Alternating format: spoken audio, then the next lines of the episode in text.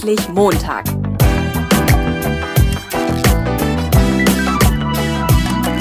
Ein Podcast von und mit Heiko Link. Ja, herzlich willkommen zu einer neuen Ausgabe vom Endlich Montag Podcast. Ich sitze hier mit André Fechner. Hallo, Herr Fechner. Ja, hallo, Herr Link. Ich freue mich, dass Sie heute da sind. Ähm, Herr Fechner, Sie sind ja auch Anwalt äh, vom Beruf und ich äh, bin ja so ein Fan von dem Hirschhausen ne, mit seinem Glücksbuch und äh, der Hirschhausen sagt, äh, Anwaltsgehirne sind immer so ein bisschen darauf äh, trainiert, die Lücke zu finden oder den Haken an der Sache. Ähm, Sie waren lange Personalchef und die Frage ist, kommt man ähm, aus so einem Denken raus? Oder wie, wie läuft so ein Vorstellungsgespräch mit Ihnen ab? Ja gut, also äh, erstmal, ich bin natürlich auch, äh, was heißt natürlich, ich bin auch Fan von dem Hirschhausen, äh, also großartig, was der für Gedankengänge hat. Und da sind wir schon bei den juristischen Gedankengängen. Es ist natürlich so, es sollte jeder Bewerber sich immer klar werden, dass er mit einem, Individu mit einem Individuum quasi das Forschungsgespräch führt. Sicherlich gibt es äh, bestimmte Abläufe und Vorgänge, sage ich mal, ein Forschungsgespräch zu gestalten. Ähm, die Abfrage oder die Intuition ob das Matching passt, ob die Qualifikationen vorhanden sind, die sind natürlich immer unterschiedlich. Ich kann jetzt für mich nicht sagen, dass ich als Jurist, äh, als Personalleiter anders vorgegangen bin äh, wie ein äh, anderer Personalleiter oder ein anderer Entscheider in, im Sinne von Vorstellungsgesprächen. Insoweit gehe ich mal davon aus, dass ich äh, ganz normal, ohne juristische Verwindungen, äh, die bestmöglichen Leute damals in meiner Zeit äh, als ich der Personalverantwortliche dieses Industrieunternehmens in Minden war, äh, gefunden habe. Mhm. Was möchten Sie rauskriegen von so einem Bewerber, wenn der Ihnen gegenüber sitzt? Das ist äh, eigentlich die Kunst eines guten Forschungsgesprächs. Man hat äh, nach dem ersten Eindruck der Bewerbungsunterlagen eine, ein kleines Zeitfenster. Also man hat immer so eine Dreiviertelstunde, wenn das Gespräch äh, kommt, auf eine Stunde an, Dreiviertelstunde, Stunde ähm, eingeplant. Und das ist natürlich ein sehr, sehr kleines Zeitfenster, um da natürlich hinter eine Fassade zu gucken, hinter eine Kulisse zu gucken, um den Eindruck der Bewerbungsunterlagen nochmal abzutesten. Wichtig war für mich, ähm, das kann natürlich für andere Personalleiter anders sein. Wie gesagt, in diesem Industrieunternehmen, das ist ein, ein Unternehmen mit 200 Mitarbeiterinnen und Mitarbeitern gewesen, war ganz, ganz wichtig, dass die Kandidatin oder der Kandidat jeweils neben den Qualifikationen und äh, den Anforderungen, die äh, die Tätigkeit vorgegeben haben, natürlich ins Team reinpasst. Mhm. Ja? Und das ist, glaube ich, die Kunst, sage ich mal, wenn man so ein relativ kleines mittelständisches Unternehmen hat, zu sagen, wird diese Kandidatin, wird der Kandidat mit der Frau Müller und mit dem Herrn Mayer gut funktionieren können. Also das ganze Thema Teambuilding war für mich immer eins der großen Aspekte, die ich dann auch direkt mit dem Fachvorgesetzten, der jeweils auch mit im Bewerbungsgespräch saß, äh, ganz äh, vordergründig rausfinden wollte in diesem kleinen Zeitfenster dieses Vorstellungsgesprächs. Der Arbeitsmarkt ist ja so ein bisschen im Wandel. Sie sind gut vernetzt, Sie sind Geschäftsführer des Arbeitgeberverbandes in Minden-Lübbecke äh, und Sie sind jetzt als Vorwärtsdenker auf äh, Vortragsreise durch ganz Deutschland. Hm, was glauben Sie, welche Veränderung wird die Zukunft bringen in den nächsten, ich sag mal, fünf Jahren für die Jobsucher in Ostwestfalen? Ja, Sie sprechen jetzt das Zeitfenster fünf Jahre an. Ich gehe in meinen Vorträgen oder auch in meiner Weitsichtigkeit im Grunde auf die nächsten 15 Jahre. Mhm, okay. Also die, die, der große, das große Zeitfenster wird wirklich, oder der große Umbruch wird im Jahr 2030 stattfinden. Äh, man muss sich klar sein, im Jahr 2030, also heute in nicht mehr ganz 15 Jahren, werden die sogenannten Babyboomer, das ist der, das ist der Jahrgang 1964, wird quasi komplett in Rente gehen. Ja? ja? Und aufgrund des demografischen Wandels, äh, welchen wir hier in Deutschland haben, Sie kennen wahrscheinlich die Zahlen, um sich zu reproduzieren, müsste jede Frau zwei Kinder bekommen. Äh, diese Vorgabe verfehlen wir mit 1,4 Kindern bei weitem. Das heißt, wir reproduzieren uns seit Generationen nur jeweils um nur zwei Drittel. Mhm. Ähm, Im Umkehrschluss bedeutet das, die Leute, die heute die Jobs besetzen und heute natürlich auch mit 50, Anfang 50, sage ich jetzt einfach mal, ähm, äh, die Führungsposition besetzen, werden mehr oder weniger geschlossen per heute in 15 Jahren in Rente gehen. Und diese Stellen werden frei. Also das heißt, wir haben im Rahmen der Demografie, dieses ganze Thema Fachkräftemangel, ähm, die Situation, dass sozusagen die eingearbeiteten langjährigen Mitarbeiter aus dem Unternehmen ausscheiden, aus dem Arbeitsmarkt auch ausscheiden mhm. und insoweit das Know-how übertragen werden muss und wir nominell gar nicht die Anzahl dafür haben, diese Leute nachrücken zu lassen. Also ich sage immer in, meiner, in meinen, meinen Vorträgen, den Job, den heute noch fünf Leute machen, müssen, und dann bleibt, im Grunde dann haben wir nur ein Nullwachstum, in 15 Jahren vier Leute schaffen können.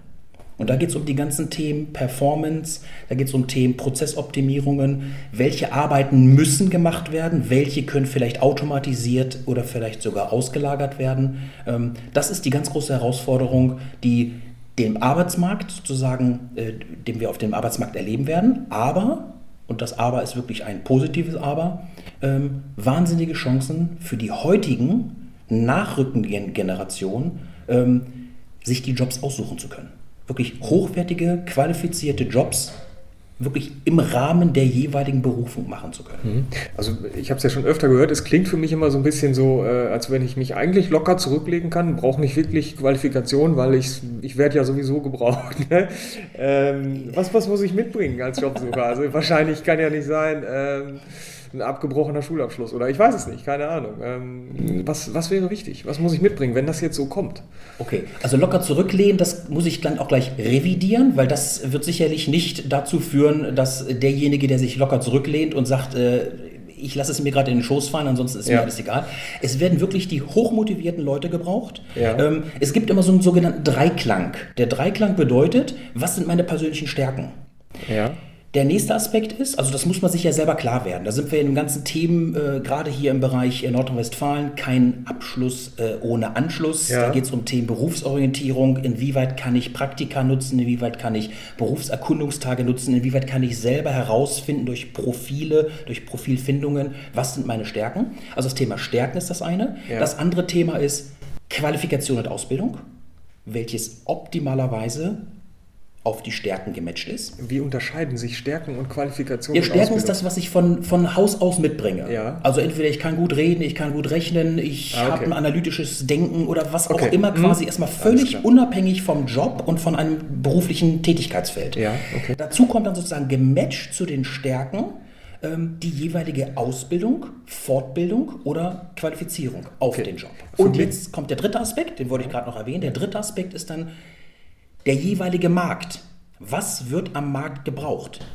Also sonst kann ich ja mit meinem Job nichts anfangen, wenn ja. es sozusagen vom Arbeitsmarkt, von den Arbeitgebern nicht erwünscht oder abgerufen wird. Ja. ja. Und wenn ich das matche und wenn einem das einem, einem Bewerber, einem, einer Schülerin, einem Schüler, einem Studenten äh, frühzeitig klar wird, hat man wirklich ein goldenes Zeitalter. Das hat nichts mit Lockerheit zu tun, weil dann, man muss sich sozusagen äh, fortbilden, man muss sich genau punktgenau ausbilden, man muss lebenslanges Lernen sozusagen für sich selber auch als, als Tugend mit, mit aufnehmen.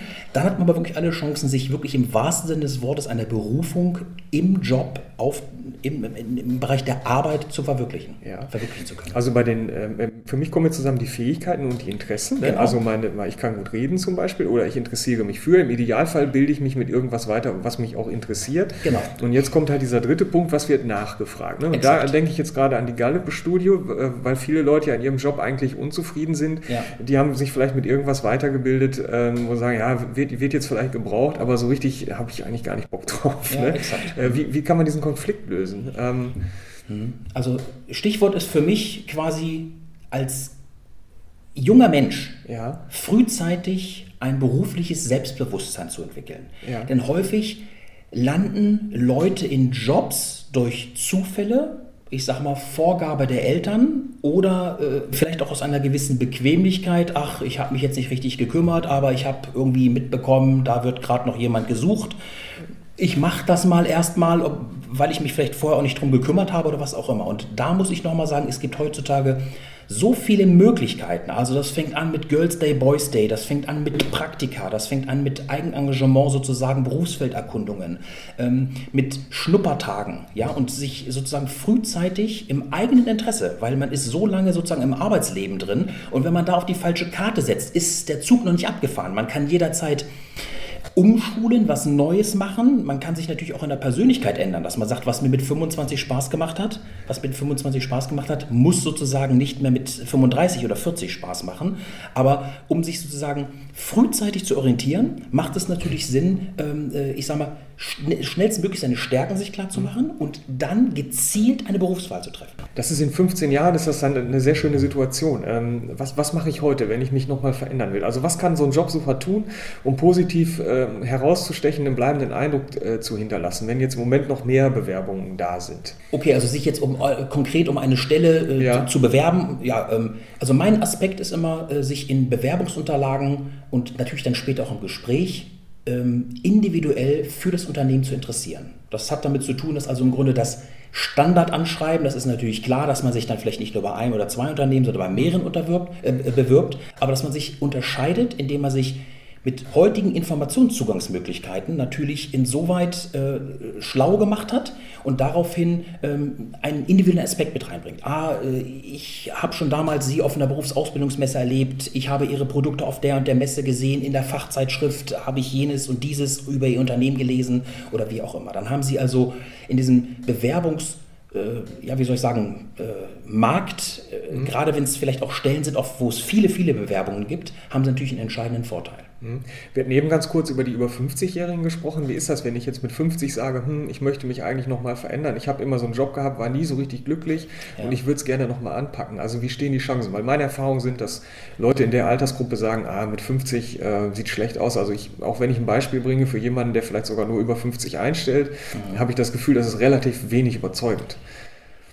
Also das ist auch immer natürlich, wie, wie ist der Markt gestrickt für diese 50 oder über 50-Jährigen? Man muss sich natürlich auf Arbeitgeberseite klar machen, wenn wir heute eine Stelle zu besetzen haben, muss man natürlich sich dessen bewusst sein, Regelalterseintrittsgrenze ist 67 und wenn ich heute einen 50- oder 52-Jährigen bekomme, der kann natürlich aufgrund auch der Berufserfahrung äh, noch für 15 Jahre einen tollen Job machen ja. Äh, und insoweit auch mein Unternehmen voranbringen. Also das ist im Augenblick ist immer die Frage, wie groß ist der Druck bei den Unternehmen, ja. wie viele Junge sind noch zur Verfügung ja. und inwieweit äh, ist es vielleicht für mich auch eine Möglichkeit, gerade, äh, ich sprach vorhin schon das Thema Teambuilding an, äh, um da eben auch zu schauen, dass ich eben eine gesunde gesunde Mischung auch in die Belegschaft reinbekomme, in die, in die, äh, in die Teams reinbekomme, dann auch ganz bewusst mal zu schauen, ich nehme jemanden mit mehr Berufserfahrung, der vielleicht auch schon branchenfremd was anderes gesehen hat, was uns aber hier wieder zum Thema Innovationsfähigkeit in unserem Unternehmen wieder bereichern kann. Mhm. Das heißt, wenn ich eine Stellenanzeige habe, in der fünf Sachen gefordert sind, ich erfülle vielleicht zwei, würde aber gut ins Team passen,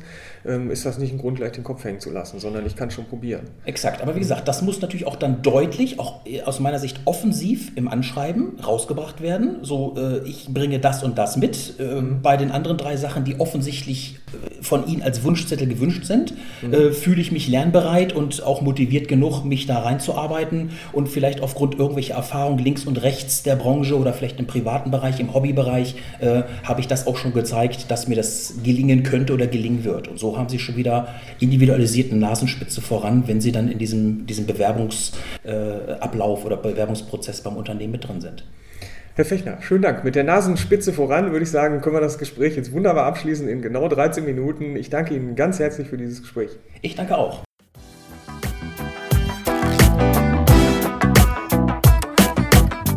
Neugierig geworden? Dann gibt es weitere Informationen auf www.endlich-montag.net.